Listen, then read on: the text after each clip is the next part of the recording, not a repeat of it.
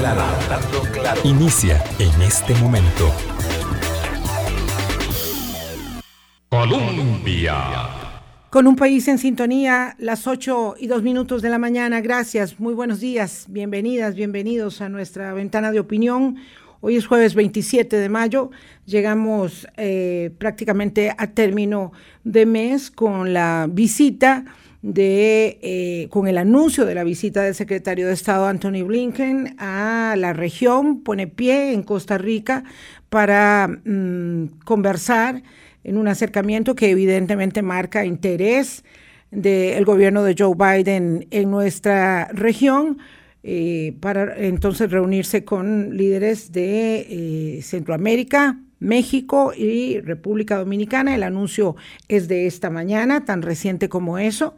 Y por supuesto tendremos entonces actividad relacionada eh, con la diplomacia y la política internacional en los próximos días, porque también pronto en este mismo mes, Anthony Blinken, primero y 2 de junio, y este mes, inmediatamente después de la Convención Liberacionista, en ese mismo en esa misma semana, entendemos nosotros, también el presidente del gobierno español este, está por llegar. Me lo confirmaba mi colega Álvaro Murillo, que es corresponsal con, del país de España, hace un, un, ratico ahora en la mañana.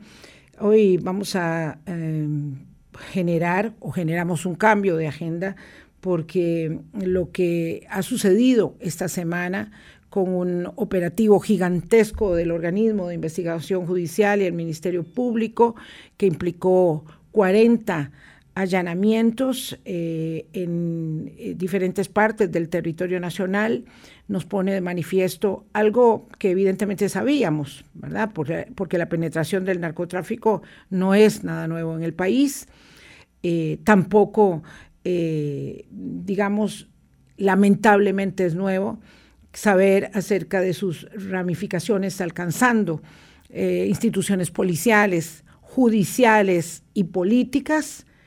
Ahora el gran signo de interrogación es cuán profundo, cuán profundo resulta el hoyo de la podredumbre que ha logrado hacer en nuestra democracia este fenómeno de descomposición del siglo, un fenómeno muy tristemente de una región de América Latina. Eh, y aquí estamos nosotros en este ojo del huracán, eh, Centroamérica, Costa Rica en particular, como eh, expresión de ese fenómeno delincuencial. Este martes, la verdad es que fue impactante, ¿verdad?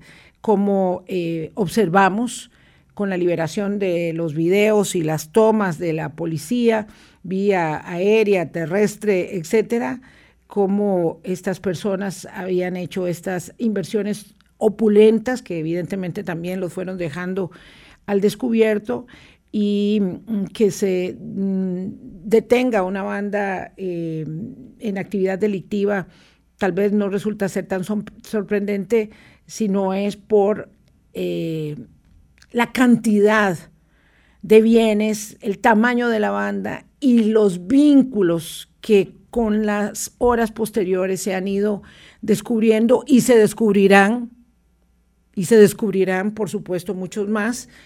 Eh, en las próximas horas y en los próximos días se han filtrado, como eh, ya es habitual, algunas mm, informaciones que son privadas del expediente del organismo de investigación judicial, que hacen parte de conversaciones telefónicas de los narcos y que dan cuenta del el vínculo con un ex magistrado, connotado líder deportivo en la provincia de Limón, diputado, perdón, abogado ahora de narcotraficantes, y además una enorme cantidad de relacionamiento de eh, estos eh, sujetos ligados a la actividad delictiva con diputados de la República de esta eh, legislatura, de este cuatrienio y del cuatrienio anterior, reflejando la porosidad que hay también en el poder legislativo Eh, en fin, es, es realmente impresionante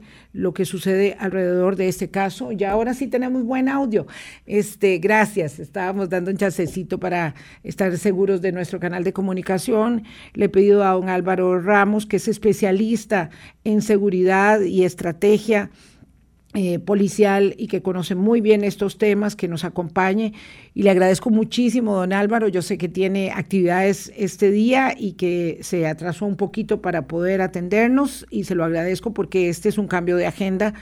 Eh, eh, imperioso y quisiera un primer acercamiento suyo, don Álvaro, respecto de este angustioso tema que también se suma a tantas angustias y desafíos que el país tiene. Buenos días, don Álvaro, un placer.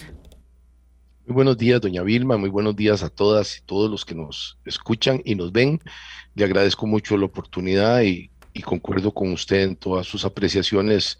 Yo creo que el tema lo hemos conversado con, en su programa en múltiples mm, ocasiones y hemos tenido oportunidad de ir analizando el desarrollo de este fenómeno criminal que hoy efectivamente, como usted bien lo apunta, ha atacado a todo el sistema democrático, ha atacado la vida civil y la vida civilizada del país y efectivamente es el único peligro que tiene la democracia costarricense con seriedad que nos puede convertir en algunas regiones del país, como usted está apuntando. En el caso de Limón, hay dos más por lo menos que yo apuntaría, que son el sur-sur y una partecita de Punta Arenas en la parte del Pacífico Central, que podríamos en algún momento, espero que esté equivocado yo, de corazón, espero estar equivocado, eh, tener un pequeño estado fallido, lo que técnicamente hemos, una cosa que no me gusta, es un término muy feo, estado fallido en el que la ley no funciona, las autoridades o no pueden funcionar o están del lado del crimen organizado y los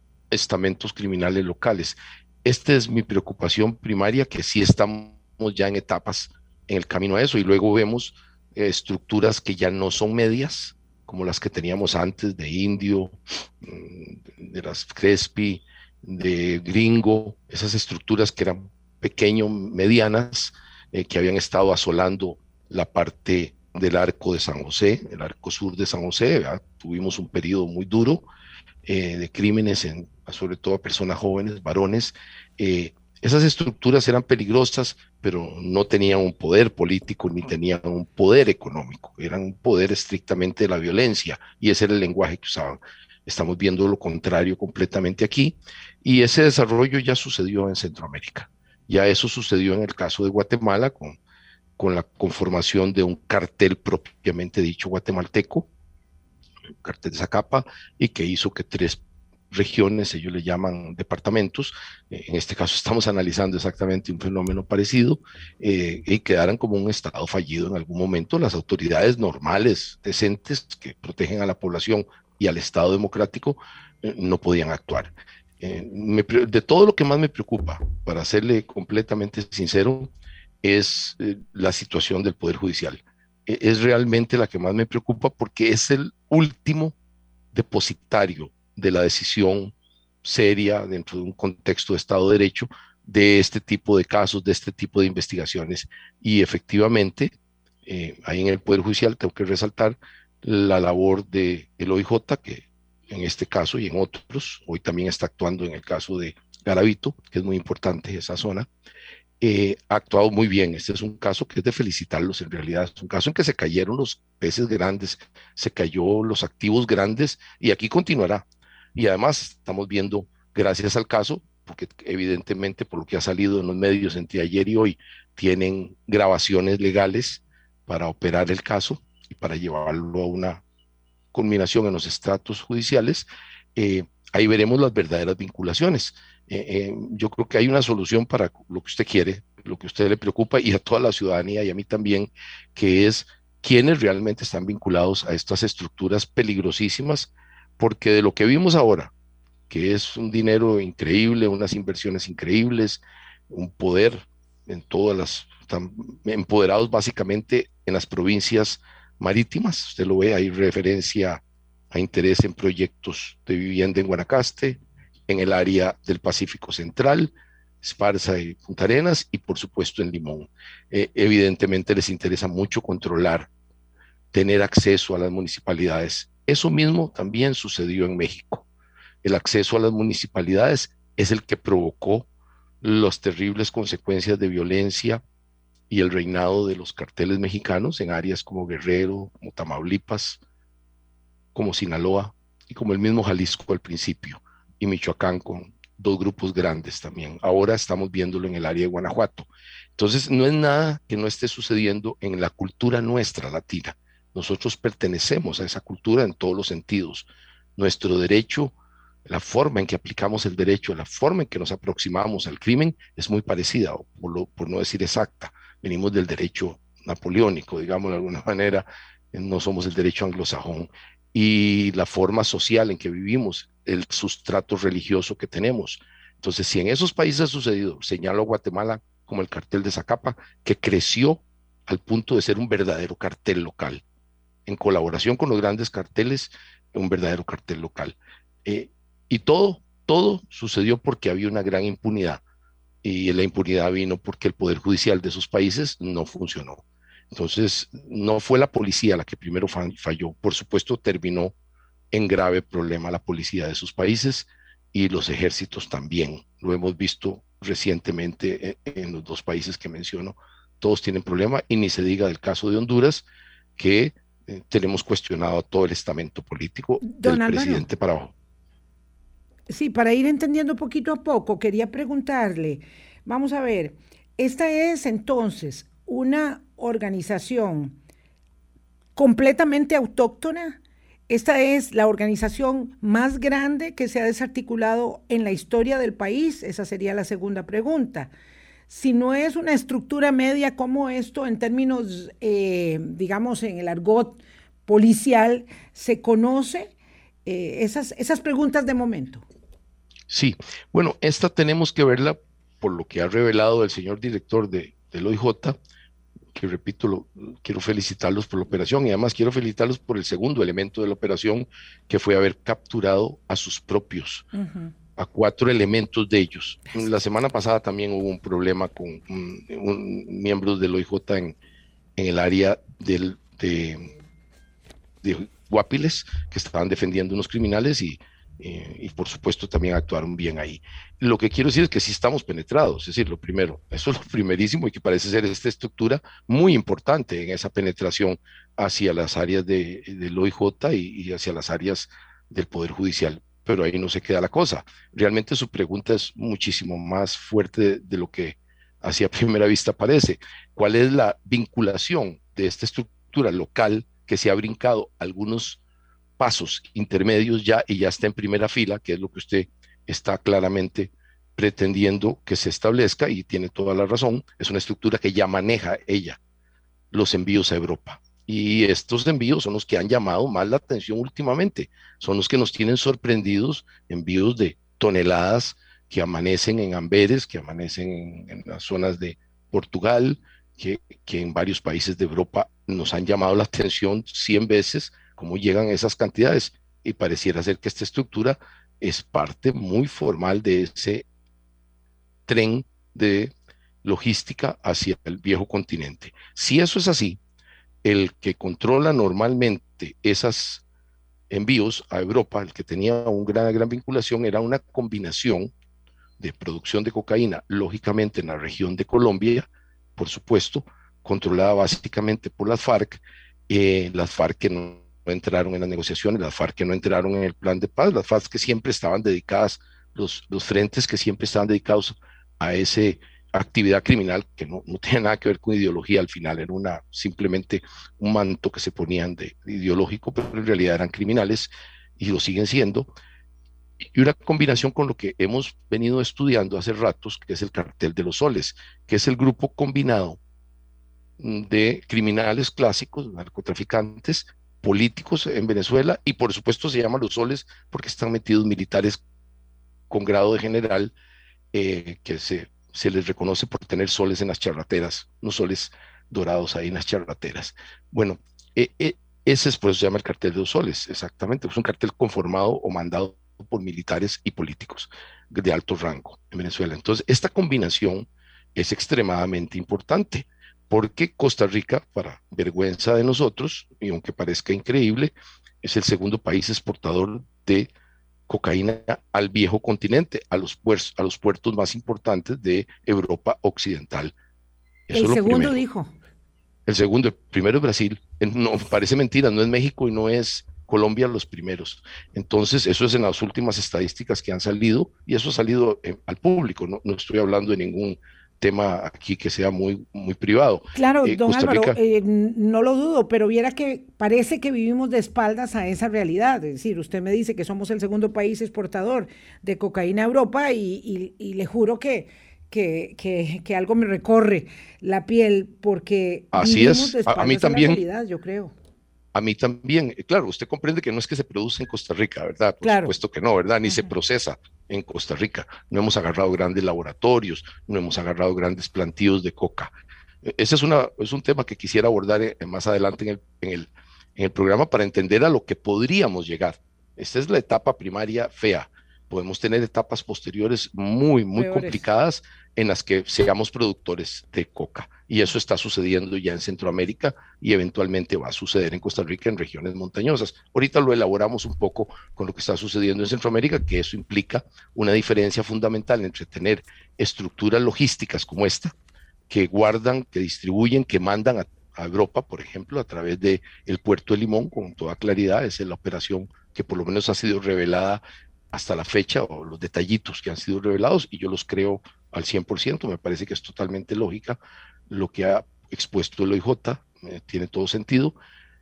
La siguiente etapa sería infinitamente más violenta de la que conocemos y, mucho más territorial si los verdaderos carteles, incluyendo una estructura como esta, crece lo suficiente para tener enormes plantíos de hoja de coca ya adaptada a Centroamérica. Y esta es una de las desgracias eh, de tipo tecnológico que han sucedido, que los narcotraficantes lograron bajar del altiplano ah, andino, que está siempre la hoja de coca es, por supuesto, tradicional, histórico y, biológicamente pertenece a ese mundo de altura, y lograron bajarlo en Colombia un poco, y lograron ya tener una especie, un tipo de planta que se puede cultivar en Centroamérica. Y esto es lo más nefasto. Trópico totalmente adaptada a nuestro nivel de luz, a nuestro nivel de humedad, etcétera. Totalmente adaptada. Ya hay plantíos encontrados en Guatemala, varios, varias veces también en Honduras y en Costa Rica hubo una prueba en el informe de OIJ de hace tres años, si no me equivoco, este, había un detalle al sur de San José, de ellos, ellos detallan en su informe oficial, ahí está, eh, donde detallan que ya hay unas pruebas de eso. Eso para mí fue muy importante un detalle muy importante porque de la prueba al cultivo es bastante sencillo, eso no es un tema, ellos se apoderan de grandes regiones, las laderas de las montañas altas de nosotros, la, muralla volcánica nuestra al norte y por supuesto Talamanca al sur. Eh, eso puede suceder en cualquier momento si no es que está sucediendo y a dónde viene la dificultad, doña Vilma, que si eso sucede, tenemos entonces ya los carteles operando en el país. Eso cambia completa y totalmente la ecuación. Eh, se vuelven territoriales, dominan completamente a los pequeños estamentos políticos, le hace las municipalidades, le hace los diputados locales, perfectamente van a estar dominados las futuras elecciones por estos carteles y la violencia enorme, gigantesca. Es decir, los costarricenses, y usted es una de ellas, y yo también, y mi familia, y todas las familias nuestras que crecieron aquí, y nuestros niños que se precian de vivir en libertad y en democracia, elecciones libres, expresión pura de la voluntad popular en todos los medios posibles, expresión libre en la prensa que usted la está ejerciendo en este momento. Y pasamos a una dictadura que es la peor de las dictaduras imaginables, que es la de la delincuencia organizada, inmensamente rica e inmensamente violenta. Y Costa Rica ha mostrado no tener no tener las estructuras, sobre todo me preocupan las institucionales a Poder Judicial, porque por cualquier detallito, lo acabamos de ver en el caso de eh, Pancho Villa, ¿verdad? Esa organización de Pancho Villa en el sur, se parece a esta, ¿verdad? Sí. Es una organización muy parecida, eh, más antigua, más antigua que esta, ¿verdad? La de Pancho Villa es mucho más antigua porque la situación es sur-sur, en el sur-sur, zona de los cinco cantones esos de corredores, golfito, osa, etcétera, eh, es mucho más vieja, digamos, y porque ahí físicamente es el punto de ingreso mayor de la mayor cantidad de cocaína al país y ahora también de marihuana con alto contenido de THC, ¿verdad? El, contenido muy, fuerte, una droga ya mucho más violenta de lo que estamos acostumbrados aquí en la producción local, que viene de Colombia, lógicamente. Entonces, eh, usted puede notar que porque una juez estaba leyendo o viendo un mensajito, tal vez de su familia, lo que sea, no, entremos en detalle, ya se iba a anular, iban a quedar en libertad una organización de ese calibre. Y no podemos jugar de casita Claro. Se lo dice un abogado de 42 años de ser miembro del Colegio de Abogados, eh, soy hijo de abogado también, este, no podemos permitir que una organización que puede destruir toda la zona sur del país se dé el lujo de salir libre porque una juez, por las buenas o por las malas, se ponga a ver un mensaje de un familiar o de quien sea. E, eso no es aceptable. Es decir, algo está malo en el sistema, sobre todo podemos cambiar un poquito la tónica y decir, para crimen organizado tenemos que tener una tónica, para tal vez los delitos normales que las sociedades del mundo entero tienen que soportar, e, eso lo entiendo yo como persona y usted también, pero este crimen organizado francamente nos puede destruir, doña Vilma. Usted pone el dedo en la, en la llaga eh, cuando refiere al, al, a la forma en que carcome la institucionalidad democrática, el crimen organizado, este tipo de crimen organizado. Vamos a hacer una pausa. Don Álvaro Ramos, especialista en temas de seguridad e inteligencia policial, nos acompaña esta mañana. Ya volvemos. Hablando claro. Colombia. Con un país en sintonía 8.28 de la mañana, don Álvaro Ramos nos acompaña esta mañana. Quiero mantener el dedo en el reglón de lo eh, que usted señaló respecto de la organización esta semana desmantelada por eh, la policía y la que dio tanto que hablar en días pasados, la de Pancho Villa en el sur-sur, solo para referir casos, digamos, muy, muy frescos.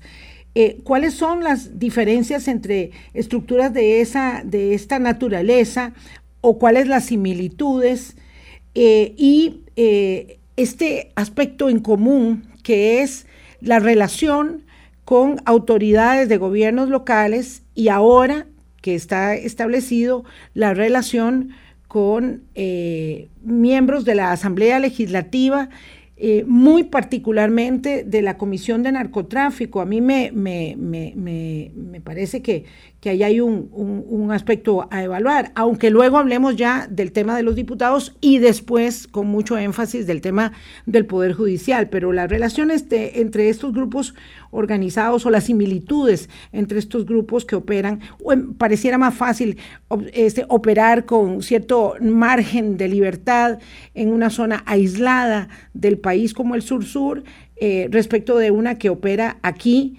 en, pleno, en plena área metropolitana con tanta opulencia y tanta visibilidad respecto al dispendio de recursos que, pues por supuesto, evidentemente llama la atención de las autoridades.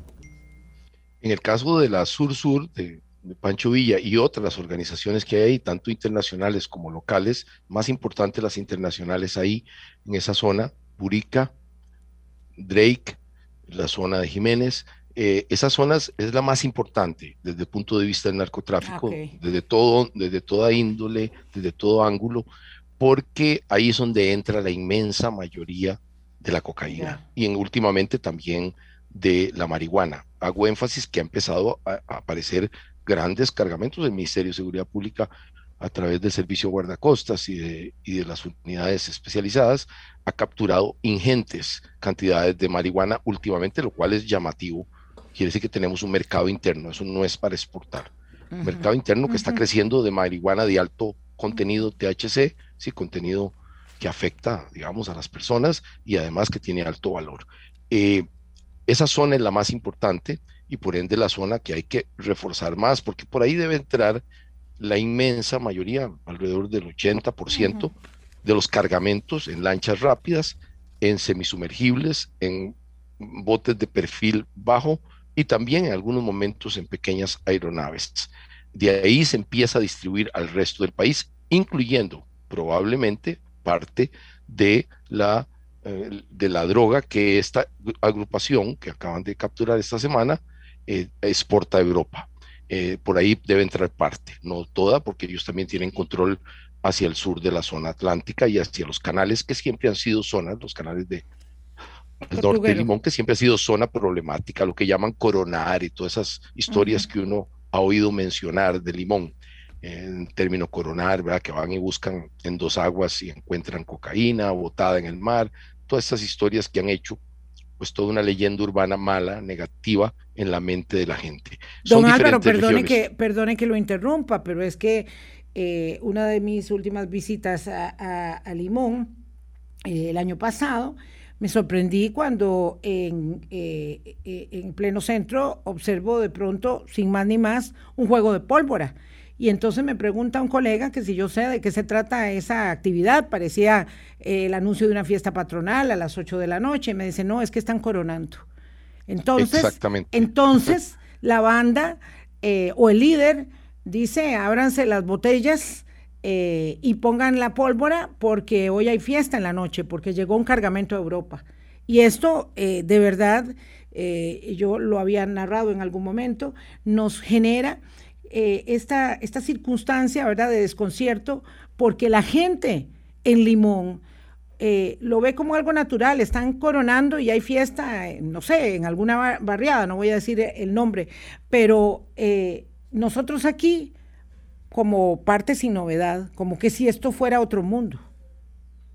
por eso digo que vamos a ser, hay igualdades, la ostentación, la compra de residencias llenas de lujos y ventajas, eh, para el dueño y para los amigos, como vimos, ranchos para fiestas, e, e, se repite en los dos casos. Sí, eh, se repite. Me parece más opulenta esta banda que se agarró ahora, más alcanzó un nivel de opulencia mayor que el de, el de Pancho Villa. Pancho Villa debe ser mucho más operativo, porque la cercanía con Panamá lo hace más operativo, la cercanía con Punta Burica. Y más discreto en su, en su desempeño.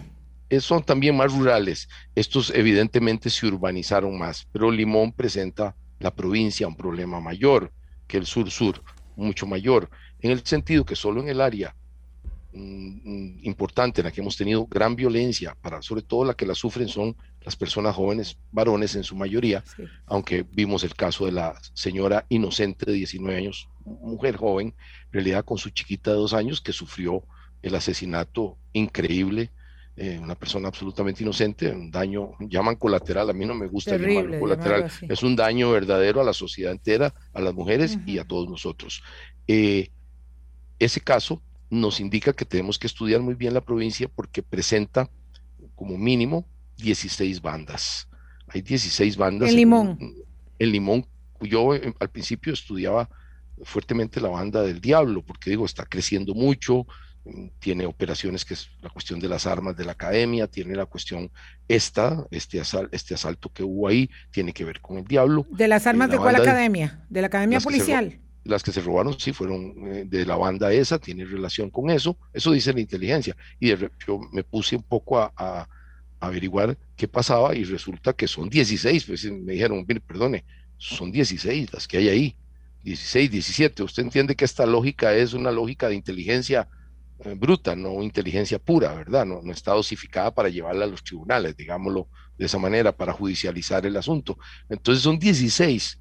Yo estaba preocupado por una, seriamente, ¿verdad? Una en esa zona, la zona Guapiles, el eje Guapiles, Cariari, en Río Frío, esa parte importante que hemos tenido violencia últimamente. No, son 16 que se parecen. Y ahí vimos los primeros destellos de corrupción de carácter judicial, también policías involucrados, habían policías del servicio especial de la policía regular administrativa que se habían involucrado con, con grupos que los llamados de la, del acetileno, etcétera. Toda esta cuestión me indicaba que estábamos realmente en un problema en que los narcotraficantes y sus auxiliares eh, nos habían penetrado a nosotros, al sistema legal, al sistema democrático, a la sociedad civil, y no nosotros habíamos logrado lo contrario en inteligencia con ellos. Bueno, esta otra banda que acaban de agarrar, pues es una descendiente directa de dos o tres bandas, ahí hemos visto los nombres, ¿verdad? Ojos Bellos, etcétera, Ratón, todos esos nombres que, que, hace 10 años ocho años estaban en el tapete, muchachos muy jóvenes que estaban adquiriendo poder. Bueno, desembocamos en cosas de otro nivel como este. Eso nos hace pensar que la legislación, cuando tenemos bandas que ya acumulan el dinero y lo pesan, no lo cuentan y lo tienen guardado porque no saben en qué invertirlo. No saben qué hacer textualmente, textualmente, textualmente. eso es lo que sucedía con esos dos millones y pico de dólares entre colones y dólares. Este, no estaban sabiendo en qué invertirlo, es, textualmente. Eso es lo que sucede cuando tienen guardado así, porque para ellos es un peligro que les den un tumbonazo, que les den un verdadero tumbonazo. Eh, uno se pone a pensar si no es hora de revisar muy concretamente la forma de capturarles ese dinero, capturarles esos vehículos, esos brillantes, toda esa cosa, y ponerla al servicio en contra de ellos, ¿verdad? Convertir eso muy rápidamente, muy, muy rápidamente en instrumentos de apoyo, primero a la prevención para que los muchachos no entren en drogas a través de institutos técnicos, y AFA y mejores, si podemos mejorar eso mucho, es, importantísimo, porque, doña Vilma, la verdadera victoria es cuando un muchacho y una muchacha no entran a las drogas. No es agarrar un kilo de cocaína. Eso es una desgracia. Claro, Eso es una desgracia. Vamos a ver, Álvaro, pero tenemos, eh, tenemos un problema gigantesco. ¿verdad? Por un lado, evidentemente, la, eh, el ingreso eh, de, de, de la materia prima, ya sea para el consumo local o para la reexportación, eh, y por otro lado, ahora lo que es propiamente el narcotráfico. Pero luego está el otro negocio que es la legitimación de capitales. Y ahí es donde a mí me sorprende muchísimo esta, esta eh, em, operación. Eh, cuando se da cuenta, por ejemplo, de que ellos compraron un motel, no sé cuántos millones valía, pero una gran parte de lo que valía el motel se pagó en efectivo. y cuando una persona que se conduce al, al hilo de la, de la honestidad y de la ley, invierte o deposita o hace una transferencia o una transacción por 10 mil dólares, es que lo entrevistan tres veces al año del banco, le piden los comprobantes, el contrato eh, laboral, si se trata de un contrato, la venta de la propiedad y los correspondientes eh, certificados del registro público para asegurar que esa transacción que se dio entre usted y yo es porque o usted me está vendiendo servicios profesionales por los cuales yo le tenía que pagar una suma elevada, o yo le vendí un lote, o, eh, o, lo que sea. Pero entonces, ¿cómo es que esta legitimación de capitales se va dando revestida de compra de motel, de compra de autos de lujo, de compra de eh, una rosera, de cualquier actividad, de un proyecto habitacional, porque todas esas son las mamparas, ¿Cómo es que puede hacerse eso? Hay una enorme penetración y una gran porosidad que por un lado permite eh, que eh, el negocio del narco se realice con efectividad, evidentemente comprando voluntades para que salgan cargamentos entre las piñas o donde sea, y eh, por otro lado, para que se legitime el dinero. Entonces, la vulnerabilidad nuestra lo es en todos los ámbitos. Yo, le voy a contestar desde mi punto de vista eso, pero quiero dejarle ver un tercer problema que tenemos en el país grande, que no se parece a es, la misma cosa, pero no se parece a este, que es la utilización por los grupos mexicanos. Aquí hago una pequeña diferencia, eh, pero importantísima, que de las zonas noroccidental y últimamente las zonas central norte, me voy a ser clarísimo, la zona de Guanacaste, zona de Liberia, zona de Nandayure, por ejemplo, zona de Caña, zona de Bagaces, para ponerlo claramente, y en, el, en San Carlos nos ha empezado a salir el ah, mismo fenómeno en menor escala. Son las pistas clandestinas. Entonces, aquí tiene otro modus operandi importantísimo. Este le importa muchísimo a los carteles mexicanos, muchísimo.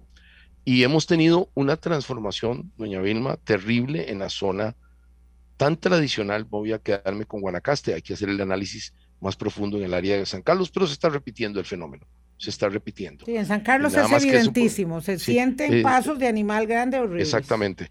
En Guanacaste es masivo en el sentido de que hay muchos casos y muy violentos y con violencia sobre personas. ¿Y por qué tiene una particularidad? Por esta siguiente razón. Guanacaste tenía una estructura social que data de siglos familias tradicionales, grupos enteros que vivían en una zona por siglos, textualmente. En el caso de Nicoya, por milenios. Hay gente que ha vivido el mismo tipo de gente ahí por milenios. Entonces es una zona muy tradicional en ese sentido. Y familias en el área, por ejemplo, en Liberia, que tenían ibagaces, que tenían fincas muy grandes desde los tiempos de sus bisabuelos, desde los tiempos de don Juan Rafael Mora, para dejarlo de alguna manera, este, han tenido que abandonarlas o entregarlas en renta a grupos misteriosos que llegan con abogados de San José, etcétera, y los obligan prácticamente a entregar la finca porque la importancia no es la producción de la finca, son fincas muy grandes que estaban a espaldas del radar que estaba hasta hace muy poco en Liberia y de ahí operaban vuelos todo el tiempo, todas las semanas, vuelos. Y la desgracia de nosotros, doña, doña Vilma, es muy sencilla. Eh, es geopolítica en alguna medida. La política está dictada por la, la geología. perdón, la geografía. Por la, geografía, me disculpo. nosotros estamos en un punto en el que traer la droga de Colombia, que ahora la mayoría es producida en Colombia, está a día y medio en las, lanchas rápidas nuevas, esas que están operando con mil kilos, mil doscientos, mil trescientos kilos. Pero la peor desgracia a nosotros es que avionetas muy sencillas, Cessna 206 o 210, que son con un piloto y con el máximo de combustible, tienen la capacidad de llegar perfectamente con 500 kilos, 450 kilos, saliendo de Guanacaste a el norte de Guatemala y algunas veces logran llegar a México. Esto es como una desgracia para nosotros, porque genera el mejor punto logístico para los grupos de los carteles de Sinaloa, o la familia michoacana o los caballeros templarios. Esto es una cosa muy seria, nos ubica en el peor escenario geográfico, no es culpa de los costarricenses, es culpa de que así estamos, eh, eh, nos, nos pusieron. No, nos toca ir a una pausa, pero quería preguntarle, don Álvaro, cuando hay alguien que dice, eh, me lo dijo un amigo mexicano una vez, es que tal vez nos hace falta un ejército para contener esto.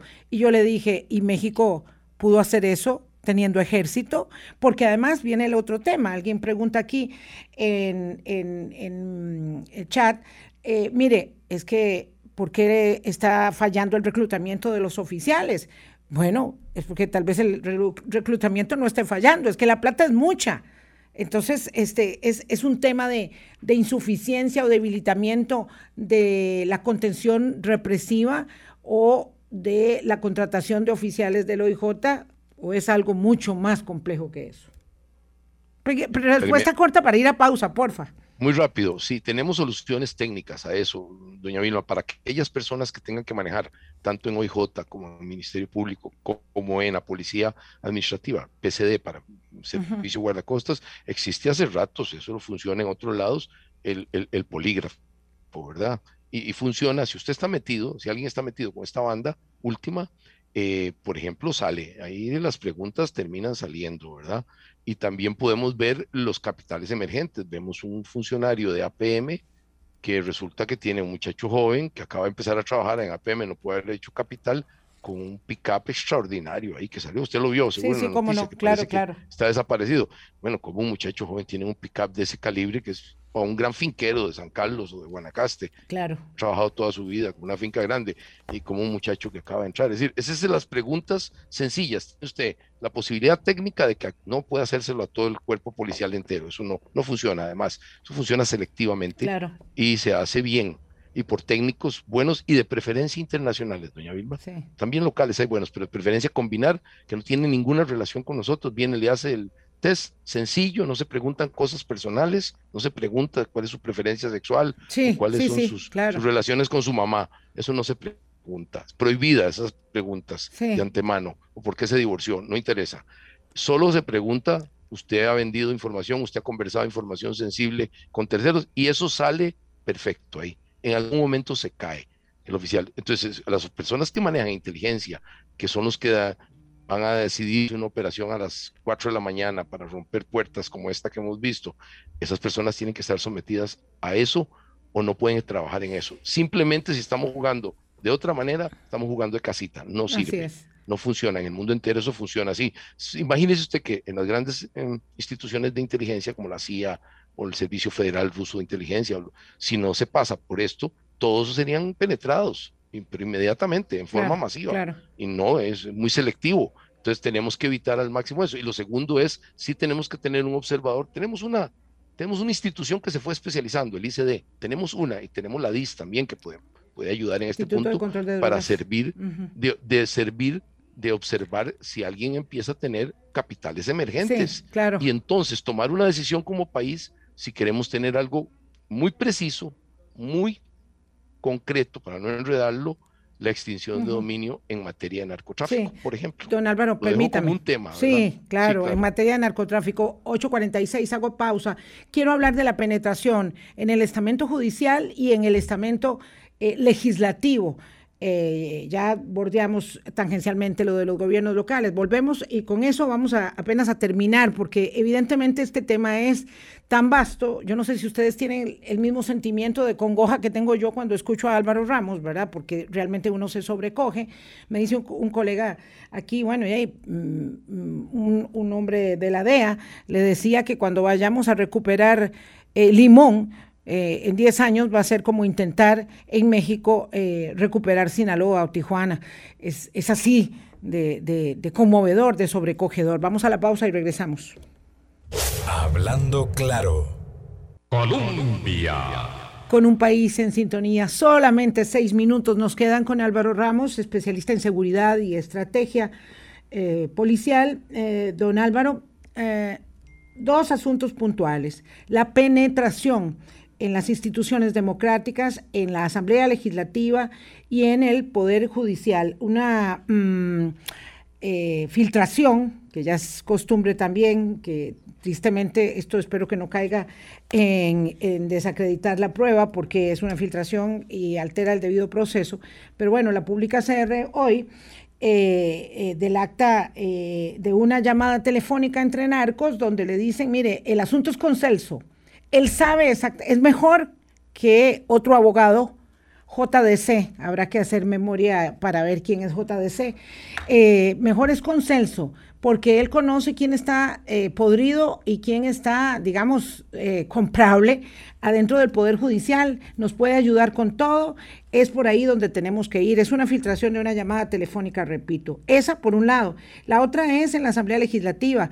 Estos eh, líderes de, de la banda de esta semana iban y venían, se reunían con diputados, pero hay un caso en particular.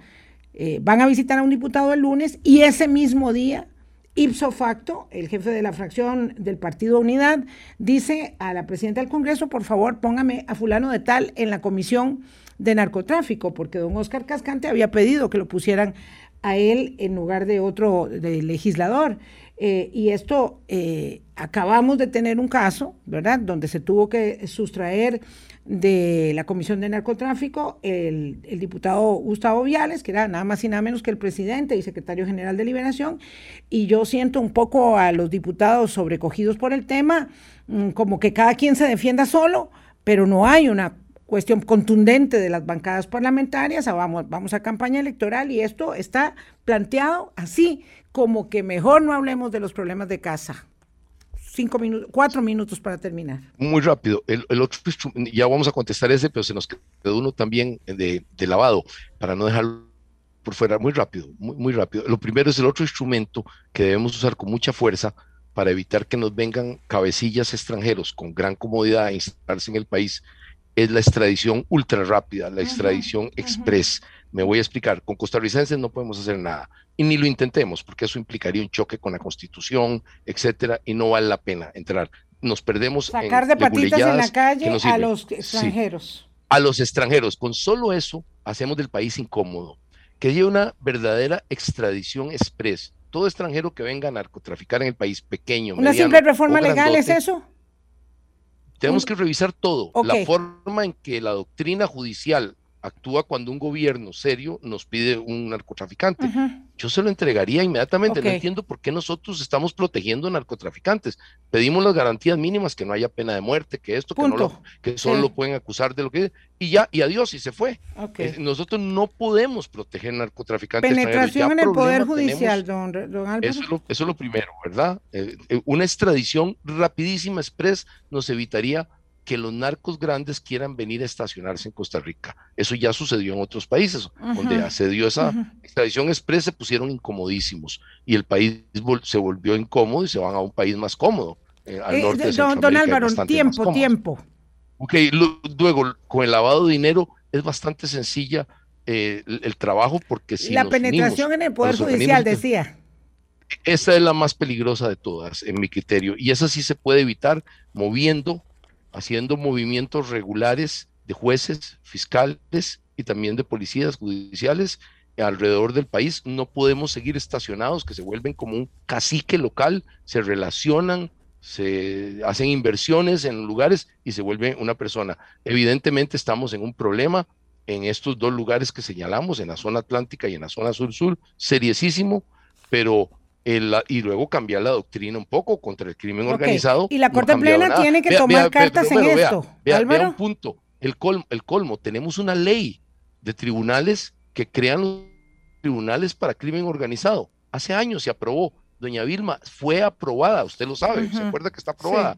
No la han podido implementar. Vea qué curioso, no hemos podido implementar los tribunales contra el crimen organizado. ¿No le parece un poco raro que un país de viejísima tradición judicial como Costa Rica ya nos aproximamos a 200 años de país independiente en lo que siempre han habido tribunales que han funcionado. no pudimos. Y aludimos eh, temas presupuestarios para no hacerlo. Eh, la Corte Plena tiene que poner el dedo en el reglón. Entonces, lo de los diputados no le parece a usted tan grave como lo del Poder Judicial. Con eso nos vamos. Gravísimo porque ya es viejo eso, eso no es nuevo. Tuvimos problemas en el año 85, 86, 87, se acuerdan las comisiones, determinaron que era un problema más bien en el poder, eh, en una combinación entre poder judicial, había implicaciones también a nivel de, de, de, OIJ y a nivel de, magistrados, y luego teníamos el problema de diputados que casi llega el presidente de la Asamblea. Uno, teníamos también el problema de un miembro de un banco, un representante nuestro ante un banco eh, centroamericano, igual teníamos un problema serio. Pero, pero, claro, pero el problema más serio era en la Asamblea Legislativa, porque casi presidía el poder una persona que después evidentemente tuvo. Vamos a quedarnos ahí, don Álvaro. Le agradezco muchísimo, de verdad. Mucho ah, gusto. Eh, eh, me encantaría tener media hora más, por lo menos, pero este tema le vamos a dar continuidad la otra semana y vamos a hablar más de la penetración en la Asamblea Legislativa y en el Poder Judicial. Muchísimas gracias, don Álvaro Ramos. De verdad, siempre, siempre, este, no digo que sea edificante, es muy aleccionador. Quedo eh, bastante angustiada y sé que nuestros oyentes también tenemos muchos comentarios. Este tema lo volvemos a abordar la semana entrante sin falta. Buen día, don Álvaro, cuídese mucho, por favor. Buen día, yo, yo también estoy muy angustiado, al igual que usted. Gracias, cuídese mucho. Hasta luego. Pasen buen día a todos. Eh, vamos al micro y viene Cuentas Claras. Quédese aquí en Colombia con un país en sintonía. Hablando claro, hablando claro. La plataforma de análisis, opinión y autocrítica con Vilma Ibarra. Hablando claro, hablando claro. Síganos en Facebook